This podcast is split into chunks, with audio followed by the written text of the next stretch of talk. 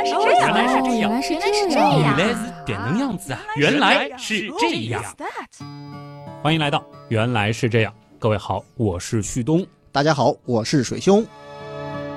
今天的话题呢，应该说是可以追溯到和水兄的第一次相识开始啊。嗯，我们好像是相识于星空下，对吧？啊 那一次其实也是欣赏到了非常美丽的夏季银河。嗯，呃，其实那一次看银河的体验还是非常好的，而且当时其实我看着那个壮观的银河的时候，脑中呢就会想象出一幅图像。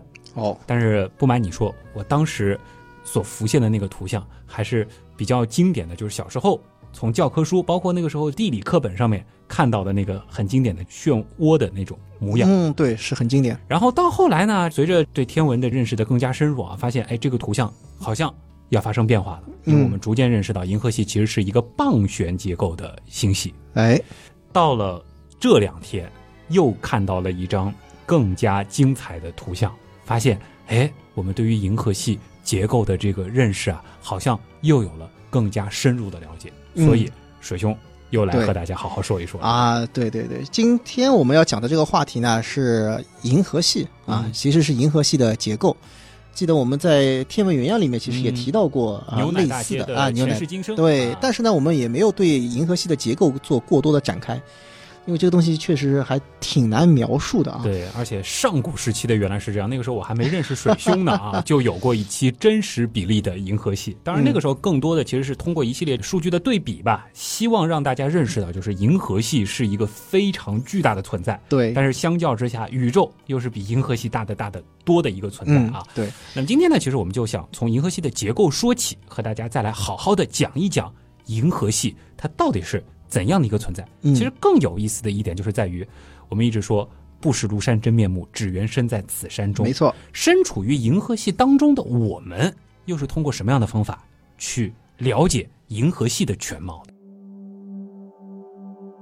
我觉得还是先回顾一下，这个可能有些东西天文原样里面稍微讲过一些，嗯那么我们这里呢也是在挑一些提纲，对，哎，我们是如何来描绘这个银河？嗯，当时我记得是说过，我们是怎么样从银河认识到银河系的？对，其实银河这样一个存在，尤其是在古代几乎没有任何光污染的情况下，对，在夜空当中它是非常非常显眼的。是但是那个时候，可能我们只是觉得这是夜空当中的一个存在而已，嗯并不会想到就是这一团白茫茫的，或者说是像河一样的东西，和我们是一个什么样的关系？对当时呢，大家就觉得可能会想象成啊，像牛奶，嗯，像一团气，甚至说是有人觉得它是星星呼出来的气等等啊，有各种各样的。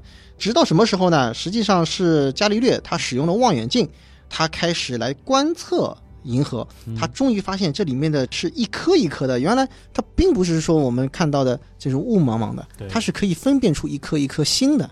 那么其实这已经是一个非常具有颠覆性的一个或者说划时代意义的这样一件事情。那个时候是认识到了银河这一团我们看着像云一样的东西，它实际上是由星组成的。，对，那什么时候认识到它其实是一个星系呢？嗯，这个实际上就是要归功于威廉赫歇尔。嗯，呃，就是说他有了更大的望远镜之后呢，他就可以着手来做这件事情。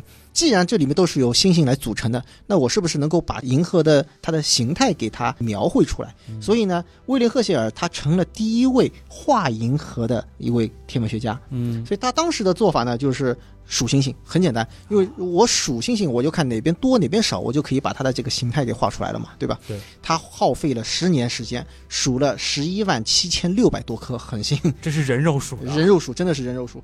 他当时画出来的那个样子呢，当然是很粗糙，但是呢，他也是手绘了这样子一个形态，看上去呢是有一点就是被拍扁的那个烧饼，就是那种、嗯那种样子。但是他的那个绘制基本上就是所见即所得，对，就是所见即所以得。地球的这个视角，或者说是站在太阳系的视角画我们能看到的这个银河。对，当时呢，应该讲他也是认为太阳应该是在这块烧饼的中心。呃，因为这是很自然的，因为我们可以看到一个全天的银河，嗯，基本上我们就可以描绘出来，我们肯定是在这个中心。那个时候的视角还是日心说的。对对对，啊其实是是是这样的一个概念。再往后呢，颠覆的一个时刻，实际上是要从天体物理学真正的发展之后，我们可以知道，我们可以去测量距离了。相信有很多人也知道啊，就是采用造父变星的这种方法，嗯也有量天尺之称，可以来进行这个测量。那通过这样的一种测量呢，哎，我们就会发现，这个原来银河的这些星星，这里面的那么多星星，它其实跟我们的距离是有近有远。那既然是这样子的话，那你想想，我散在有这个空间结构。有有有这个结构，因为我散在一群人之间，假定说啊，我能够量出我和所有人的之间的这个距离，是不是也就很清楚我站在什么地方了？对对不对？这是一个很简单的道理哎。，那个时候我们认识到星系这样一种结构的存在了吗？因为其实我们说哎肉眼可见的对一个东西叫 M 三十一，对仙女座大星系。呃，这个时候我们搞明白银河系它可能也是类似于仙女座这样的一个存在。呃，是这样啊，就是给大家讲一个时间啊，就是威廉·赫歇尔他在数星星啊来画银河结构的时候呢，是一七八五年。嗯，那么到了一八五二年的时候呢，斯蒂芬·亚历山大他是首次提出了一个概念，就是银河系它可能是一个漩涡型的。但是他是怎么提出来呢？说实话，他就是猜，因为他没有什么很明确的这个证据，只是说看到了有其他的我们现在所说星系啊，当时说的是星云，最典型的 M 三十一、M 五十一，嗯。因为它离我们很近，能够看出它的这个形态，尤其是 M 五十一，它就是被称之为漩涡星系，嗯。当时叫漩涡星云。那么就在想了，天空当中有长得这样像漩涡一样的，那是不是我们的银河也会长成这个东西呢？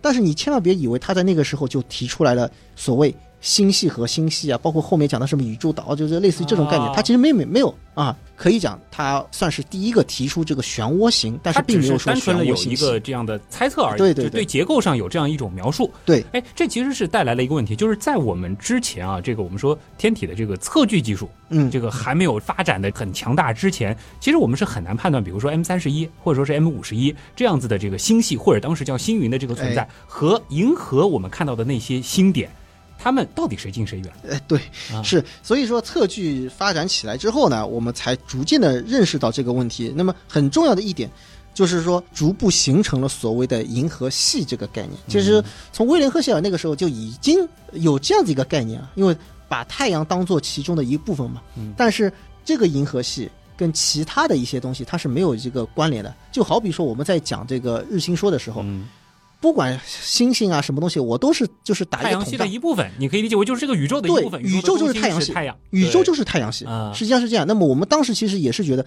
银河系就是宇宙，啊，明白吧？它是这样的，它并没有跟其他的是一个独立的。其实这是一个宇宙观的拓展的过程。没错。嗯。但是呢，有一点很特别，就是什么呢？一九二七年的时候，你看这个时候已经进入二十世纪了。一九二七年的时候，沙普利他是完成了这一项这个测距，所以我们把它称之为是二十世纪的哥白尼。因为很重要的一点是什么呢？他发现我们的太阳不在中心，嗯，而是挪到了郊区或者城乡结合不，就是银河中心和银河边缘的这个中间的位置上。所以你看，这就是一个为什么把它叫做二十世纪的哥白尼。就它等于是从日心说到银心说。对日心说到银心说，太阳降级了，啊吧？变成银河系的这个外围的这样子一个恒星了。那么再往后呢，就是一九三八年的时候，天文学家普拉斯基特啊他是对于银河系做出过一个非常精彩的这个总结。这个总结应该讲，真的现在回过头来看看也是非常的棒。嗯他讲了什么？银河系有一个大的中央的恒星盘，然后呢可能具有漩涡结构，他是说可能啊。然后银河系的直径呢大约有十万光年，嗯中心的厚度大概是有一点六万光年左右。那么另外呢，高度啊或者说厚度呢是有一千光年，然后银星的四周呢是有着数十个球状星团，哦，这个描述其实和现在我们实际观测的这个结果很像的不太多。对，很像。所以说你可以这样讲，就是从那个时候开始，对于银河的这个形态来讲的话，是已经有了一个大致的认知嗯啊，大致的认知。所以基于此，它应运而生的各种就是我们叫示意图或者是想象图，对就已经出现在了很多的科普书啊、一些教材当中了。对那么，真正我们来描绘银河系的结构有多少个悬臂是在什么时候呢？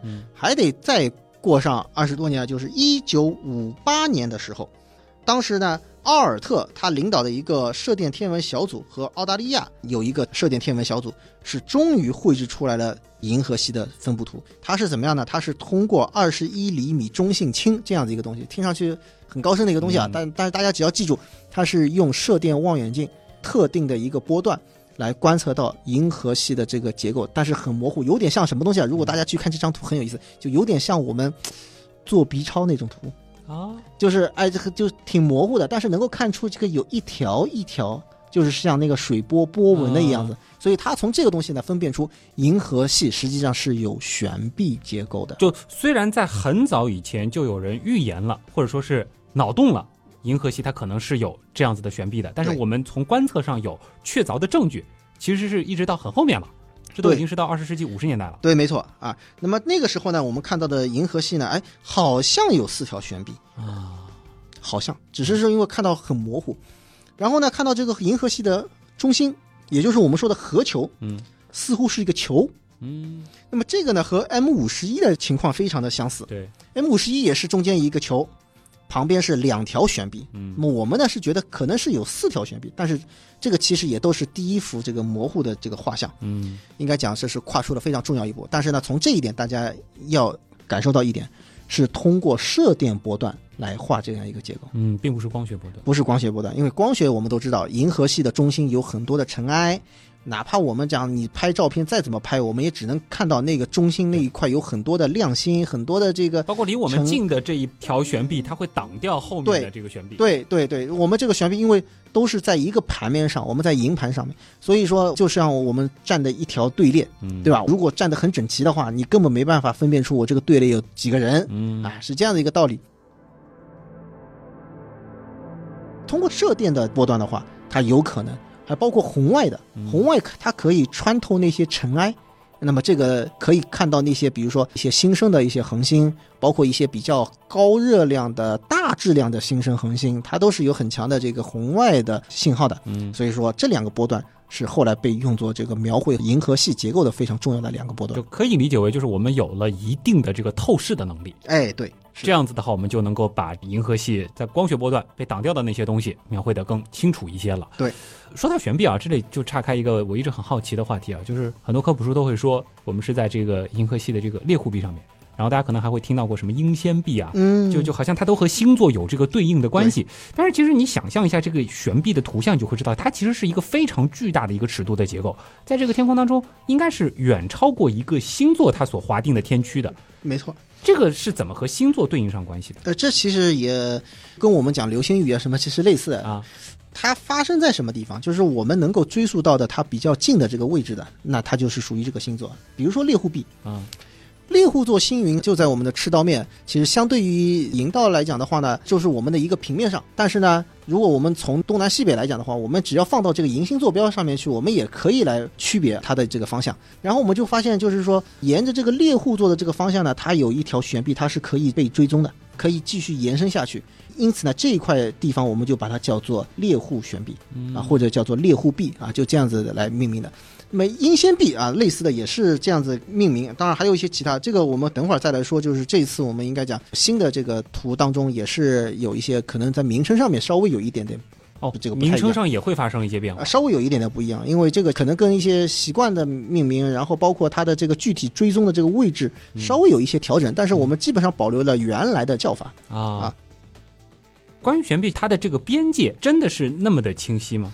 其实边界很难去界定，我们只能说是，比如说我们能够追踪到什么地方，它追踪不了了，那么我们认为它可能就是一个它的终了的位置。嗯其实位置呢，也应该讲比较明确，就是在核球的这个边上。嗯啊，这个还是比较清楚的，对吧？嗯所以说呢，我们讲这一次的新的这个发现啊，也就是说呃需要跟大家来分享一下的，就是由中美德三国天文学家一起来进行研究。那么我们国家这边呢，是南大天文系的郑兴武教授啊领先嗯来做了这方面的研究，是把这个银河系的这个结构把它搞清楚了，嗯确定有四条悬臂。啊曾经在二零零八年的时候，有人提出是两条悬臂，但是在二零一二年的时候呢，也有人提出反对。那么这一次我们讲，基本上是把这个有多少条悬臂这件事情，基本上盖棺定论。之前说到的这个两条悬臂的说法，是类似于就是 M 五十一这样子的两条悬臂呢，还是说是它可能是，比如说其中的两条悬臂，它可能可以算作是一条，然后但是它是两条大的这个分支这个其实很模糊，啊，很模糊，因为可能我们在讲悬臂的时候，我们通常在讲有几条悬臂是指什么呢？主悬臂，嗯因为比较能够确定的是，银河系肯定是有主旋臂和次级结构啊，或者叫做半旋臂啊等等，嗯有这样子一些叫法，或者说是支啊，就是支路的这个支啊。像猎户臂，我们有的时候叫做猎户支啊，是这样子的。就我们其实还不是在这个主旋臂上对的，，那么这个呢，其实过去就有一些这方面的认识，所以说，并不是说两条并一条或者怎么样。但是当时呢，也有呃这个论文说的是什么？说的是发现有两条悬臂变得模糊了，或者说变淡了，也有 也有这种这个很可怕也有这种说法。其实他的意思就是说，可能是有一些融合什么的，就像旭东讲，可能会有一些融合什么。所以呢，这个就是我们在研究的过程当中，我们会发现有很多东西它是我们没有搞清楚。嗯所以说，哎，感觉好像是这样，或者是那样，然后不同的波段它会得出不一样的这个结果。所以当时呢，这个认为它是有两条主旋臂，有很多的这个刺激结构，是这样子的认为。嗯那么到了二零一二年以及到了今年的话呢，它我们就提出来的这个新的一些这个结论了。嗯。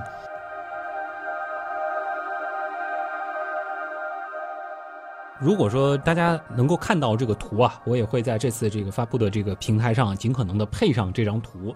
大家会发现和以前的我们比较熟悉的，应该是近两年大家用的比较多的那张银河系的结构的示意图相比，它其实是会多了更多的细节，而且很多的细节好像是在这个我们说银星或者说是这个核球周围，我们会看到更多的细小的悬臂的这个分支，这个也是源于这一次的发现吗。呃，应该是这一次就是还做的比较精细，能够发现更多的一些细小的结构。那么这个方法呢，其实大家也比较熟悉，因为我们讲的是电磁波啊，也就是啊我们讲的是射电波段。嗯射电波段的话，就是 VLBI 技术，就是肾长基线干涉。嗯 这个其实讲过好多遍了啊，包括那个我们讲黑洞，第一张黑洞照片也是用这样子一种方法。那么它的这个精度呢，是可以达到十个微秒这样子的一个这个级别，十个微秒，对，微角秒啊，微角秒，对，这是非常已经是非常厉害。所以说，我们观测的实际上是什么呢？主要是两个要素嗯，一个是距离，还有一个是速度，嗯，或者叫自行这个概念。也就是说，我们不仅要标定它的位置，还得看到它是往哪个方向运动。然后有一群人，比如说有一群人都在动，我们要知道。呃，这个一波人他是沿着这个方向，另一波人是沿着那个方向。嗯于是呢，我们就可以判断出这两拨人他是走在两条不同的轨迹上。啊，这个其实就很形象了。我甚至脑海当中都能浮现出，可能在这个科学家的这个电脑当中啊，它大概是一个什么样的示意图的。它就有很多很多的这个点，然后你其实划上那个小箭头，你会发现就是有一波点，它的这个箭头都是往这个方向的，另一波点是往另外一个方向的。其实就很直观的能够看出悬臂的那个形态。对，当然了，这个方向呢，其实也并不是说差异很大，啊，因为大家都是，就是我们如果说是以银河北啊，嗯也就是说我们来做一个就从北向南这样子一个顶视图的话，它就是在顺时针的这个旋转，所有的悬臂它都是在顺时针的但好。在它是个空间结构。对，但是呢，就是大家都在顺时针的旋转，但是你会发现，可能就是方向稍微有一点不一样。对，其实比如说离我们远的对，和离我们近的，彼此之间方位不同的，哎其实它的这个方向还是会有不一样。对对对对，所以就是这样子一种，应该讲还是比较显而易见的一种方法，嗯就好像原理是非常简单，当然具体的这个做的过程其实是比较困难。嗯那么做一些什么样的东西呢？其实有一个追踪的啊，有一个比较高深的一个词啊，嗯叫麦泽。怎么写这两个字？脉动的脉，脉冲的脉，嗯，泽就是沼泽的泽，三点水那个泽。你光听这个名字，感觉是充满脉冲星的一片星辰的沼泽。嗯但是呢，跟脉冲其实有一点点关系，嗯就是说，因为它都是一种比较明确的这样子一个信号。当然，它不是像这个脉冲星这样子那么那么这个强烈吧，但实际上它也是一个比较明确的。那么这个呢，它有点像什么东西呢？我再说一个词，大家可能也更熟悉了，叫做镭射激光嘛，激光，对不对？啊那么这两样东西是什么关系呢？这两样东西它是同一个原理，你是说激光和麦泽。脉泽对，你想想，激光是怎么产生的？就是我们说原子嗯，被激发，对，它是处于受激状态，对不对？嗯然后被激发了之后，然后再这个回到它原来这个位置，所以说它又会释放出这个可见光，嗯这个东西我们就叫做激光。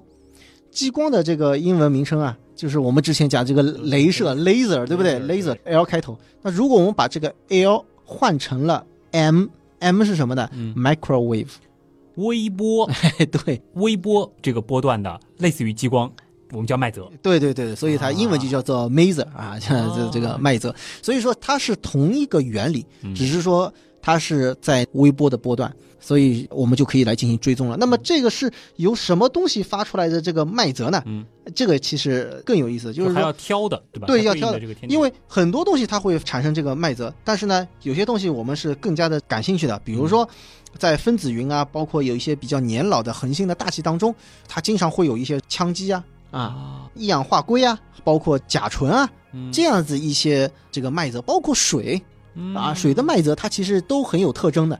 就所以激光它其实更多的是这个元素本身被这个激发，麦泽的话它其实是一些分子。一样的，其实一样的分子，它有个别的，它也会有，只不过就是说，大家要知道什么呢？就是因为它激发的这能量，就决定了它会发出什么样子的光。对。但分子的话呢，它的能量相对比较低嘛。对。所以它就是在微波嘛。哎，对对对，这个其实是都有关系的嘛。那么当然最有用的就是甲醇啊、水啊这些麦子，其实是非常有用啊。所以说，在大质量的恒星的这种形成区当中，我们就能够找到这些东西。啊，哎，找到这些东西，像这样子的形成区，在银河系当中是广布的一个存在。对对，广布，因为我们讲的是大质量恒星的这个形成区，嗯，就是说我们有很多的这种星云啊、尘埃啊，那么而且这种大质量恒星的形成区在哪儿呢？嗯，在悬臂上。啊，哎，就在悬臂上，倒不是在这个核球的位置。对，那么这个呢，我们等一下可能也会讲到这个问题啊，这就是意味着什么呢？这种麦泽它就会成为一种信标。啊，我们只要找到了这种麦泽信号，我们就能够找到悬臂的所在。哦，被你这样讲的，我真的就觉得这个银河系像个这个大海怪或者是一个章鱼的这个形态。然后我们找的这些信标，就有点像它触手上的一个个吸盘了啊。其实我我是能够想象这样子一个什么画面，知道吧？大很简单，就比如说我们旭东在开演唱会啊，虽然那个唱歌很那个什么，那那啊观众都没了啊，演讲会演讲会好吧，演讲会。然后呢，就是有有很多的这个观众会拿出手机。手机来拍照啊，然后怎么样？拍照呢？他也不是所有的观众都会拿出来拍照，但是有些观众呢，比如说他是这个会开闪光灯啊，或者怎么样？就我们假定啊，这个观众拍照的时候就会有闪光，或者说屏幕的光或者怎么样都会有。那我们只要追踪这些光，然后呢，我们就知道这个观众分布在哪一层看台上。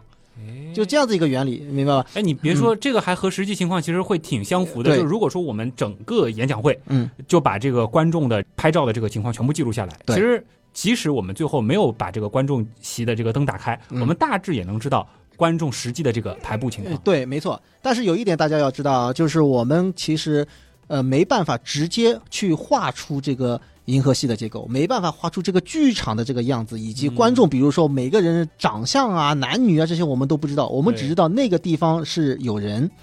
于是呢，我们就画出这些点。我们一共是打了多少个点？这是有二百个麦泽，但是这个和银河系它实际的恒星的数量数据之间的差异差异很大，有点大。但是呢，因为有一点啊，就是我们这个麦泽它是追踪的是什么？是恒星的形成区，就星云嘛，说白了就是星云。对。一个星云它的跨度很大，哦，对不对？它不是单颗恒星，它其实是跨度是比较大的。而且呢，我们并没有必要说是一个一个恒星全都追踪出来，因为我只要知道这个点啊，就是有几个点，我基本上我就能够连成线，我就所以就是我们有选择的去挑那些对比较有鲜明特征的麦泽的源头，或者说就是这样的星云，对，然后划好这些具体的点，这个点可能也是带一些这个事先的这个设计的。嗯，就我们挑好这些位置。对这个位置呢，当然其实我们并不是说是刻意的去挑这些位置，只是说什么呢？肯定是我们可观测的范围，我们都要这个扫一遍嘛。嗯，更多的就是说，我们讲这个银道面，它本身来讲，它就拥有这个分布特点。就像我们当年这个威廉赫歇尔数星星的时候，他才不知道这哪里星星多，星星少，反正我数一遍，我才能够知道。那么。两百个麦泽，它覆盖了多大的区域呢？大概是悬臂可覆盖的三分之一的这个范围。啊，就整个银河系大概三分之一的这个这个悬臂。这个扇面有个一百二十度了。对，那么有了这样一个一百二十度，其实就能够解决很大的问题。为什么呢？就我知道这个悬臂啊，首先它大概有几条，嗯，大概的有几条。然后呢，我可以来延展，因为我知道它的这个视向速度啊什么，我可以怎么样顺着这个方向这个甩出去啊。就像就像这个是靠这个数据去模拟了。对我可以往那边，就是往其他地方我去去延伸，看它这个悬臂啊，像漩涡一样的嘛，啊对吧？它这个曲线，个趋势，对按大致能甩到哪儿？对对对到那儿再去找有没有对应的。对，然后呢还要结合什么东西呢？再找到一样叫适中天体，还要找到适中天体。那么这个适中天体呢，就是跳的是一氧化碳的辐射，嗯以及其他的一些东西啊，也是大部分都是星云。然后呢，根据它的切向速度，这里面其实还有一个比较深奥的一一些原理，就是说一氧化碳的辐射它是有比较鲜明的波长的这个特征，嗯在电磁波当中，尤其是在毫米波当中，它是有这个特征的。我还记得吧，徐东，我们曾经到德林哈去看过嗯那个望远镜，这个银河画卷，它其实也是在做这样一件事情。它是一个很好的示踪天体，并且它在悬臂它的切向速度表征是非常清晰的。嗯沿着这个一氧化碳的信号，我们就可以一路向南，就有点像什么呢？就是我们讲雪地上面的这个留下的这个脚印。哦，它有这样子一个东西，就是适中天体，就是这样的一个特点。沿着这条路啊，沿着这条脚印，我就找下去。我看，哎，就就是整个花园里面踩出了好几条脚印，然后都能够继续一路延伸下去。那么，于是呢，我们就能够找到这几条悬臂。嗯，虽然我们没有直接观测到所谓的麦泽，但是我们顺着这样一个方向，又能找到对应的目标，因此我们可以来确定那里确实就是悬臂的位置。脑洞太大，休息一下。如果听咱们的节目不过瘾，你也可以去我们的微信订阅号逛一逛啊。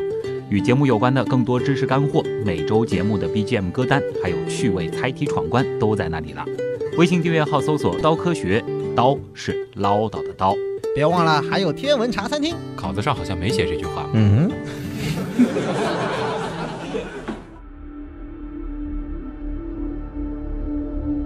我们以前好像是在这个《天文原来是这样》当中简单的讲过，就是悬臂它的这个形成。就是为什么会出现悬臂这样子的结构？因为其实我们是呃知道一个大前提，就是在宇宙当中，除了银河系之外，有非常多的星系，而且其中有很多的星系它都拥有悬臂这样子的结构。那么这种结构它到底是怎么会出现的呢？这个问题，说实话还是一个未解之谜、哦啊。就是悬臂呢，它是不是说一定会产生？嗯这个其实在当年哈勃分类的时候就已经抛出这样子的问题了。嗯作为一个星系来讲的话呢，它可能在演化的过程当中，它自然而然的会产生一个悬臂，而不是说一个简单的这个盘状。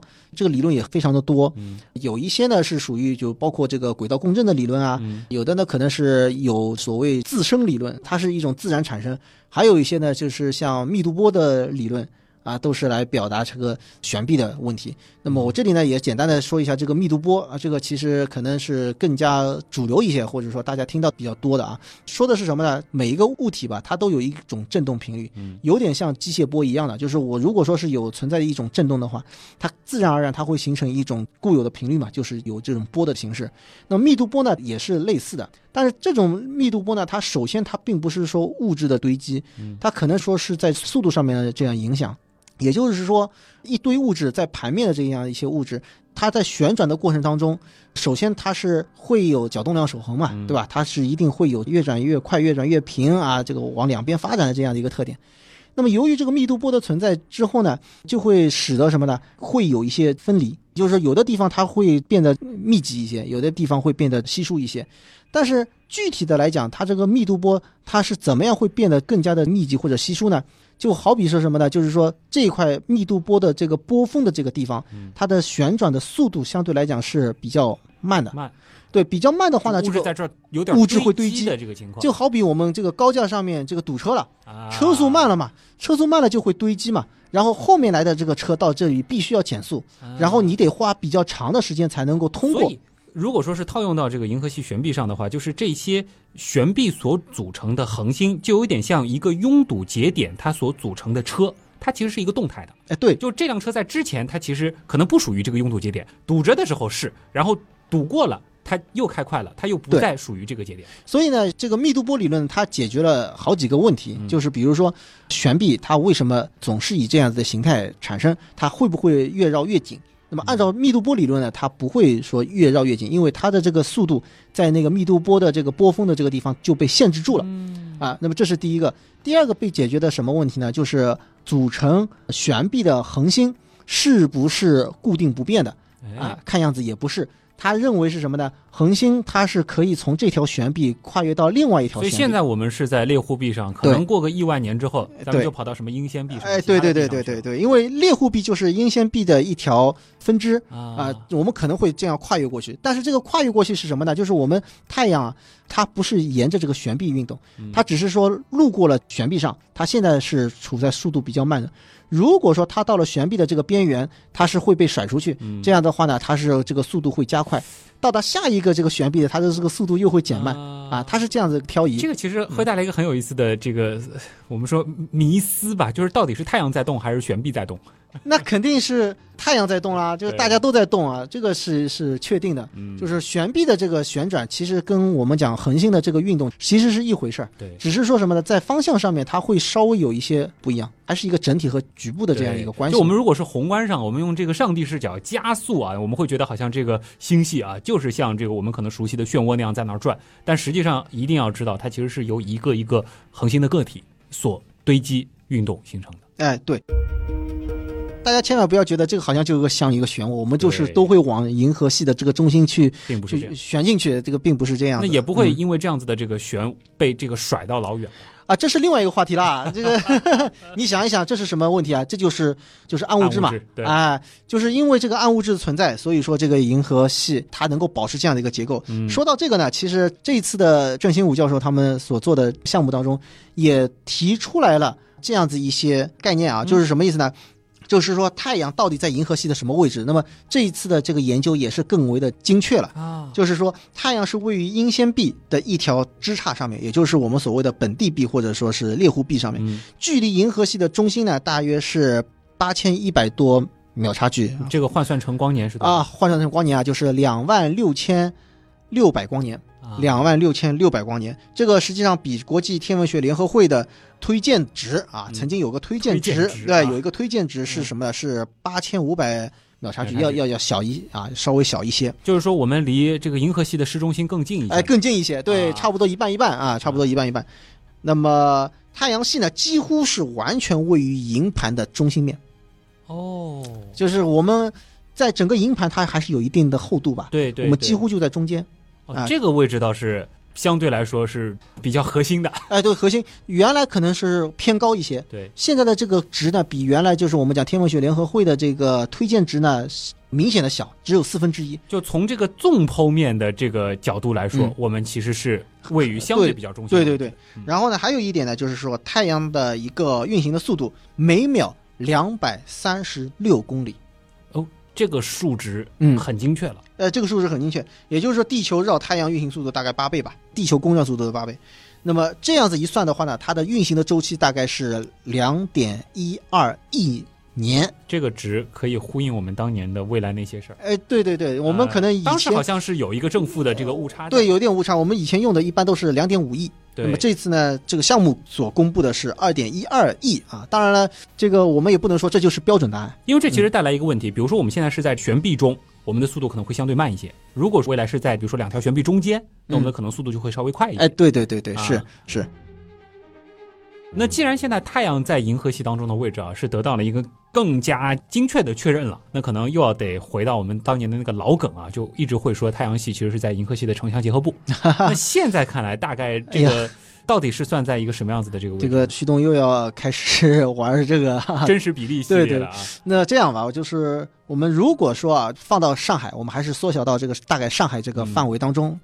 假如说银河系跟我们的上海差不多大小啊，嗯那么中间的那个棒，也就是我们所说的核球的这个部分的、嗯它的长的那一条，我们把它算到内环线，也就是说挺形象的。上海的这个内环就不是正圆嘛呃，，对对，不是正圆就，是一个扁扁的椭圆的那种感觉。，对如果是这样算的话，看了一下，十四公里吧，长的那一头啊啊。那如果是这样子来算的话呢，我们的太阳和银星的位置，那么银星我算的是人民广场，这个是上海的一个地标嘛，哎市中心啊，一般都是这样算。那么太阳在哪里呢？大家去看一下地图，其实也很很好办，嗯差不多就在迪士尼稍微再往外一点点。哎呦，那还真是在上海算是相对来说城乡结合部城乡结合部，对吧？就是我们讲的这个外环线外面嘛。那如果说银河系的最外围大致是能到，呃，最外围如果说是往东的话呢，它基本上就是要到那个有住入海。到你们天文馆了吗？呃，还没到天文馆，天文馆好像太远了，但是也没有到崇明岛，就是实际上是在长江入海口啊，差不多这样一个位置，基本上可以这样子一个比例的一个类比。银河系这样尺度的这个星系，在整个的这个宇宙当中，大概算是一个什么档次啊？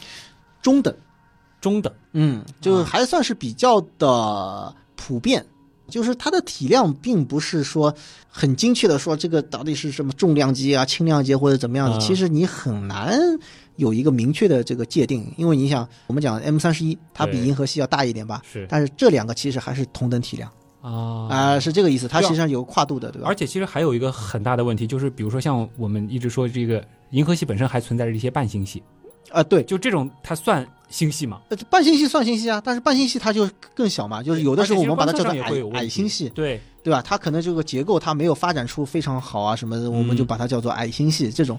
所以说，你说星系来讲的话，银河系应该算是比较中等，中不溜，中等。这和我们太阳在恒星家族的位置也差不太多。对对对，所以我们也是觉得这个应该讲它也是有道理的。啊太大太小，其实对我们来讲，或许都不是特别的有利。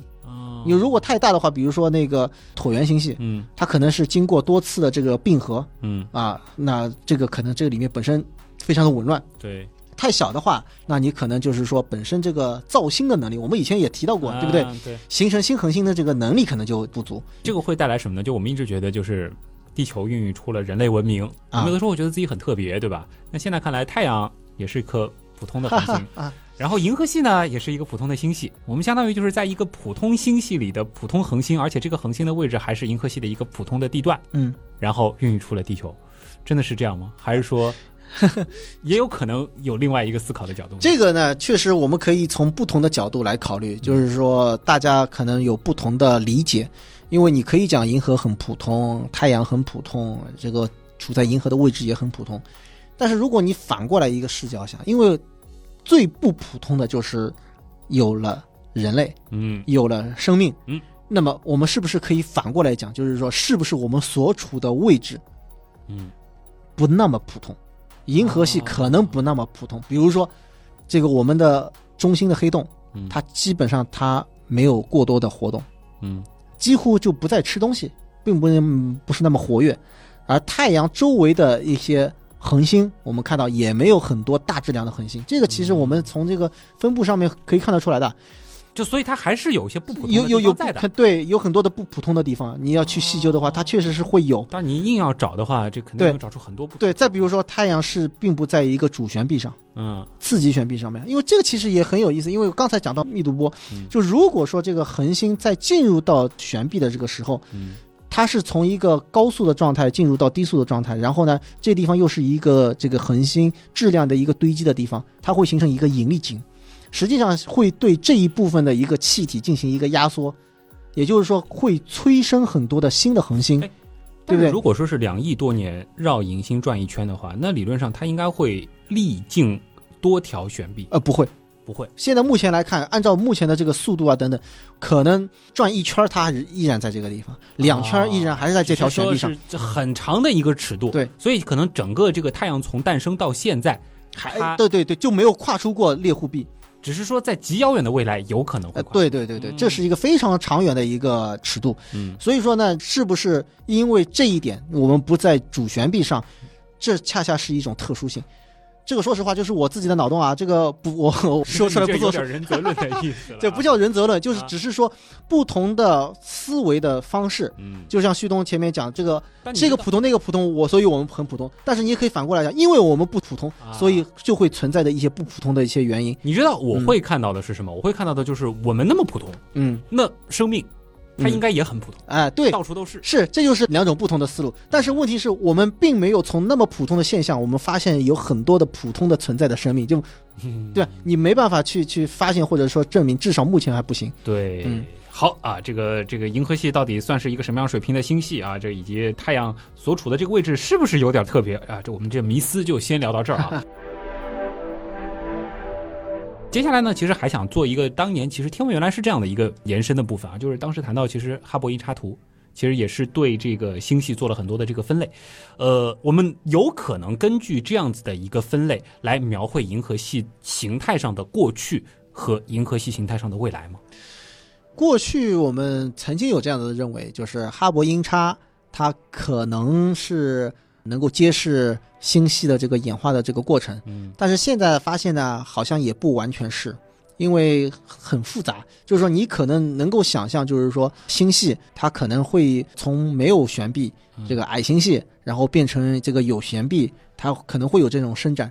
但是目前来看的话呢，它可能并不完全，它是通过这个星系的并合之后，它增加了它的这个质量，然后再经过一段的时间之后才演化出来。啊，它并不是说自己原来就越长越大，它可能就是明白吧？它是有一个这个并合的这个过程。另外一点呢，就是说棒旋星系和漩涡星系它是不是有关联？原来是漩涡星系，后来长出了棒，还是怎么样？这个其实也并没有一个确切的一个定论，就是关于这个棒是如何形成的，这个目前也并没有完全解决。这些很多还是在靠这个计算机的这种模拟。对嗯对，现在数值模拟是有，确实是有。这个徐东讲的没错，就是说有在模拟出一个星系，嗯，它可能是在什么样子的情况下，它会长出一个棒的这个结构，嗯这个确实也是有的。还有呢，就是说包括那个椭圆星系和一些不规则的，嗯因为它本身来讲，它可能是因为这个并合了，或者说是因为相撞，对吧？嗯它产生了这样的一个结构。所以呢，这个东西呢，你说它到底算不算这个演化过程当中呢？嗯这就很难去界定。当时未来那些事儿，其实也讲过嗯银河系未来和 M 三十一可能的那个融合，好像也是会涉及到它可能在某一个阶段看上去就特别不规则，然后对在特别终极的阶段，有可能就是一个椭圆。对对对对，因为它可能会产，就是受到一些其他的一些扰动啊，这些都是有可能。但是总的来讲，我们是觉得音叉图当中的某一些的分类，因为它有一些这个细分嘛，嗯这些细分的当中，它可能会有联系的。啊，因为我开始是在想，光速的限制其实是给我们了解星系的演化，感觉是创造了一个有利的条件。就是我们只要去看那些，比如说这个一百亿光年外的这些星系的这个结构，然后再比较相对离我们比较近的这些星系的结构，是不是能够推演出，就是说宇宙啊、多代的这个星系，它大致是发展出了一个什么样的趋势？呃，确实，这个应该讲也是一个方法，嗯应该讲也是目前的，只能这样讲吧，就是就像天文，我们一直在讲这个考古，嗯，就是我们来看过去，我们来想今天，比如说我们或者看这个。宇宙早期的那些星系，它大概长什么样子？对嗯，对，呃，宇宙早期的那个星系，就是我们其实也是想备看清他们的能力吗？呃，现在还就是怎么说呢？要看你看到什么程度。啊，就是说，你说极早你期，去数出星点这是不可能对。这个很很困难。嗯就是说，那些极早期的那个星系，你很难看出它的悬臂来。这就是问题了哦，就是一个光斑的那种感觉。对对对对，这就是问题了。然后呢，还有一个问题呢，就是像类星体，这也是一个问题。嗯就是说，类星体它可能就是说，早期这个星系的这个活动啊，这个发展当中，它就是存在着这个我们讲这个活动的星系核。嗯，那么我们的银河系是不是早期的黑洞，它也是一个强大的这个活跃星系核呢？嗯，现在就是没东西吃了，它安静下来了。什么时候它有东西吃了，它又活跃了？是不是有这种可能呢？对吧？当然了，这个目前我们也没办法建立这种联系。为什么？因为我发现我们现在所能够发现的活动星系核嗯，质量都很大，中心黑洞都是几亿太阳质量，甚至更大。那跟我们银河系相比的话，那绝对属于大哥，是吧？嗯呃，所以说这个里面呃还是有很多的这个未知。对，因为感觉上好像我们对于太阳系的演化，我们说太阳的前世今生，基本上是能够描绘的差不多了。当然，我们现在肯定也会去找更多的证据，是为了补充更多的细节。但是对于银河系的，我们说前世今生，还是存在着更多的未知的。对，银河系到底是宇宙的第一代星系，嗯，还是说它又是后来形成的？目前确实没有定论哦，。甚至有可能历史上也出现过类似的这样子的融合，或者哎是吞并了其他的星系哎。，对对对，也是有可能的。哎呦，这是一方面的位置啊，我们说是对于过去的位置；另外一方面就是对于银河系本身，我们是不是依然存在着盲区？因为其实刚才讲过，就是太阳是在这个迪士尼的位置，然后我们向中心望去是银河系的市中心，所谓的这个核球。那么对侧的那个区域，我们现在有没有办法去探测？应该讲办法还是有，只是说我们怎么样能够把它能够搞清楚。就好比什么呢？就是说远处有一堆的灯光照着你，你怎么能够看清人？嗯，这实际上是比较困难的一个。所以即使是这张图上面，其实也有一定的区域对是科学家的合理想象。哎，对对对对对，确实就是我们讲这个核球部分吧，就是啊其实很简单，你这个连两条切线，就是核球的两端它所覆盖的这个地方，还是属于一叶障目，就是我们确实还真是一叶障目，对而且是障掉了一个夹角挺大的。对至少三十度的样子会会差不多吧，二三十度哦还是有的吧，就是看的不是特别的清楚。嗯，那么可能未来就是要想办法，怎么样能够想办法来更多的去探测这一块的地方，把它的那个结构更加画的这个完整。这一块的探测有可能吗？这个目前来讲的话，没有太好的办法。这些信号过得来吗？这些信号肯定过得来，但是它淹没在一个就是我们讲核球的这个更强大的这个信号当中，被淹没在这里。你怎么样去把这个大的信号给过滤掉，然后找到小的信号？这个好像是匪夷所思的，这个就相当于就是说，如果是那个我们说环形的舞台，嗯舞台中央有个巨星在歌唱，然后你要去听对面的 观众席上的两个人在说悄悄话，哎，就是啊，声音其实理论上是过来了，哎，就是啊，就是啊。但是分辨起来这个难度就太大。对对对，目前的技术还达不到。啊，这个的话也是未知了。嗯这个可能真正意义上，我们有一天要摸清这个银河系的它的这个真实形态，是不是真的得这个科幻作品当中吧飞出银河系才行？这个就得靠原样号飞船了。原样号飞船可以啊，或者说 M 三十一星系里面如果有外星人，他们对于我们的这个形态就心知肚明了。可以的，但是对于他们来说，有个最大的问题就是仙女座大星系到底长什么样，这个就是他们要孜孜不倦去探寻的问题 根据银河系他来判断一下，但是实际上这个角度并不是特别。他们或许会觉得他们自己的这个星系可能和我们的星系差不太多怎么说呢？他们看我们视角不太好，啊，就像我们看他一样的，视角也不太好。对不对？你看到的实际上是一个漩涡稍微带一点的这个角度，我们大概能够看到它有个核球，嗯，但是它这个到底是个棒旋还是什么，我们不是太清楚。估计也是棒选，只能说原来是这样。就是这样。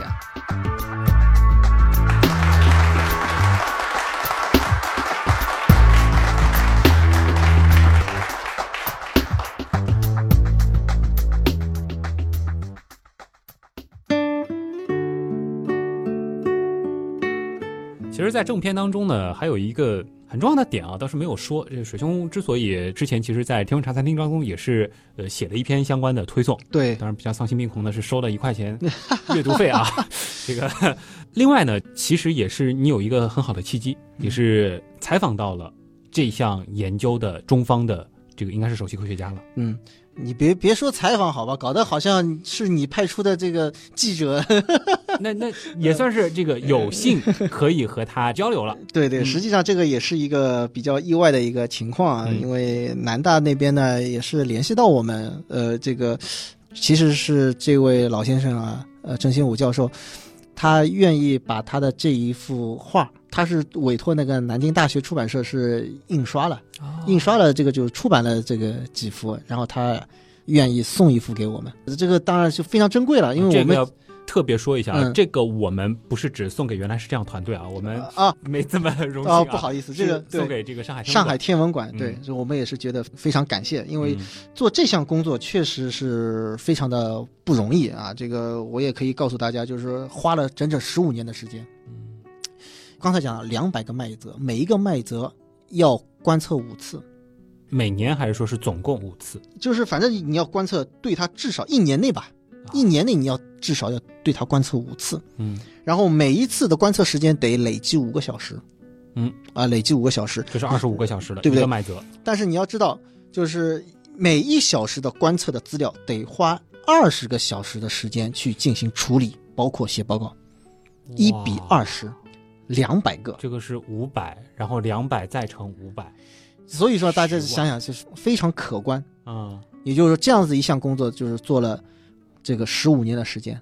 嗯那么做出这个东西，他还没有把这个画儿给画出来。对，因为刚才讲的，它都是点位，嗯它的位置。那么怎么样能够变成一幅我们所看得到的这样子一个比较精美的这个画呢？这个是公众比较愿意接受的，这个就是我们所谓的这个可视化的这个处理。嗯可视化的处理，它也要做几件事情，就是说，一个是明确这个点位上面、这个位置上面它是一种什么样的天体，是恒星啊，还是这个星云啊什么的，嗯对吧？那么我们不可能一个个星点去点上去，这主要还是看这个恒星，然后大质量恒星的形成区，嗯然后 O B 型恒星等等等等，再反正找这样一些特征，然后去参照其他的星系，因为反正都是星云，都是气体，我家的气体跟别人家的气体是一样的，啊，那么来参照别人的这个东西，然后把它放到这个上面去。郑教授跟我讲的是什么？大概他们选取的这样子一些片段，参考的这样一些片段，大概有一万个。所以大家可能在网上看到的这张图，它不是有太多的这个细节受到分辨率的这个问题，但它的这个原图是非常大的。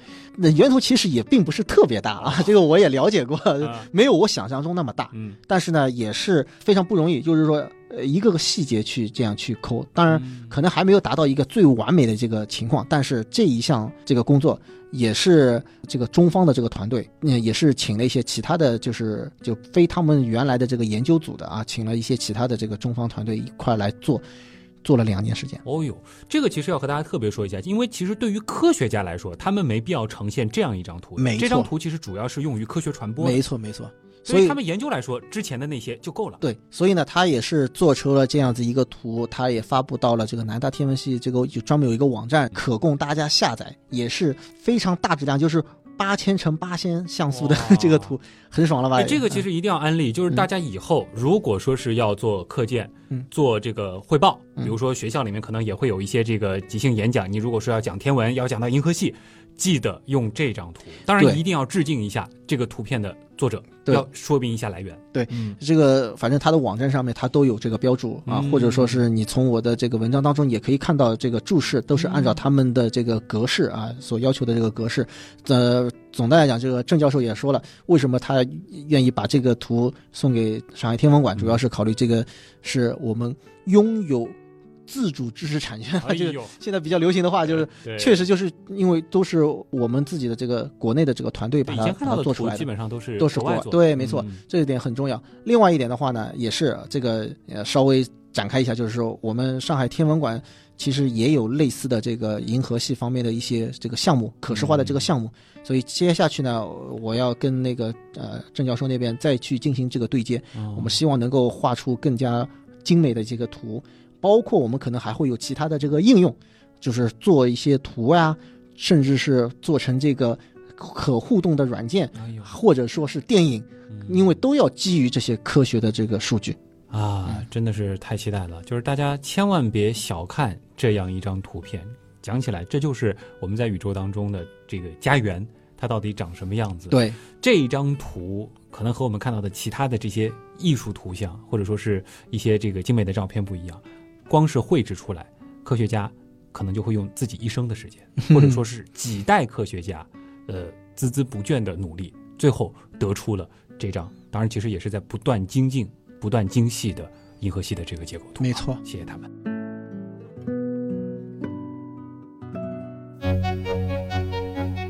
那么今天的原来是这样，聊到这儿要和大家说再见了啊！最后呢，还是一些例行安利啊，说从来前面其实已经暗示过了，大家可以去天文天文茶茶餐厅啊。厅，嗯，你你你你准备常态化做这个收费阅读了吗？哦，没有没有没有，这只是 一个尝试，第一次就是试一试这个模式到底是怎样。嗯，呃，同时呢，因为这篇文章也是精心打造，啊就是因为大家值那一块钱？对对对，肯定值。我也给旭东看了这个参考资料，大概就有这个两位数十篇吧，对对，就确实也是花了比较大的这个精力去嗯把他们所做的这个研究啊、看了一遍，呃，这个也是应该讲确实花了一点精力，所以说呢嗯也是做这样子一个尝试。当然以后呢可能也会呃选取一些精品或者说是对吧特别的一些东西呢，呃可能会收费，但是嗯绝对不会影响这个其他的这个原来的这个免费的这个东西，嗯而且。这个比例上，说一下啊比例上肯定是很少，而且一定要说一下，就是到我们录节目为止，水兄这篇文章一共是二百四十五个人付费订阅了。，对对对，对于水兄来说，可能收益都不到两百块钱。之前花了这个就不要说了吧代价，对吧？这个所以听节目的朋友，对吧？今天这期节目听的那么精彩啊，到这个天文茶餐厅上去支持一下水兄啊，看看最后这个数据是多少。好的，那么关注原样呢，表达感谢或者是支持的这个方式，其实还有很多了。呃，包括可以到我们的刀科学啊，到我们的原品店里面去这个选一些周边，或者说呢，可以买一下我们的《我们为什么这么臭》啊，我们的这个官方书。同时呢，还有今天其实这期节目很像是天文原来是这样的一个延伸和拓展啊对对吧？呃。这个天样二还在路上，但是天样一这个精品其实非常的完整啊，那依然是欢迎大家到那儿去系统性的去了解的。对呃，有很多人确实问了我天涯二的这个情况啊，很关心。确实在路上啊，这个先 别立 flag 立立那么早啊，好吧？好了，那么今天的原来是这样，真的就是这样了。如果说想要关注我们的这个个人微博呢，水兄是 BD 四 AKC 诗为水兄，反正怎么搜关键词都行。旭东呢就是旭日的旭，上面一个山，下面一个东，还有呢就是我们的原样刀友会啊，这是一个 QQ 群。那么搜这几个关键词也可以找到，可以去认识更多和你志同道合的小伙伴。那么今天的原来是这样，真的就是这样了。再次感谢所有通过各种方式支持和帮助过我们的朋友，远亚的发展真的离不开大家。我是旭东，我是水兄，咱们下周接着聊。拜拜。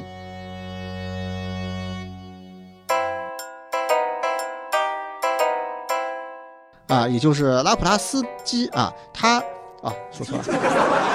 一九三八年的时候呢，天文学家普拉斯基，哎，不对，并且它在悬臂它的切线这个速度，切线的呃这个方向上面，它实际上、应该是切向速度啊。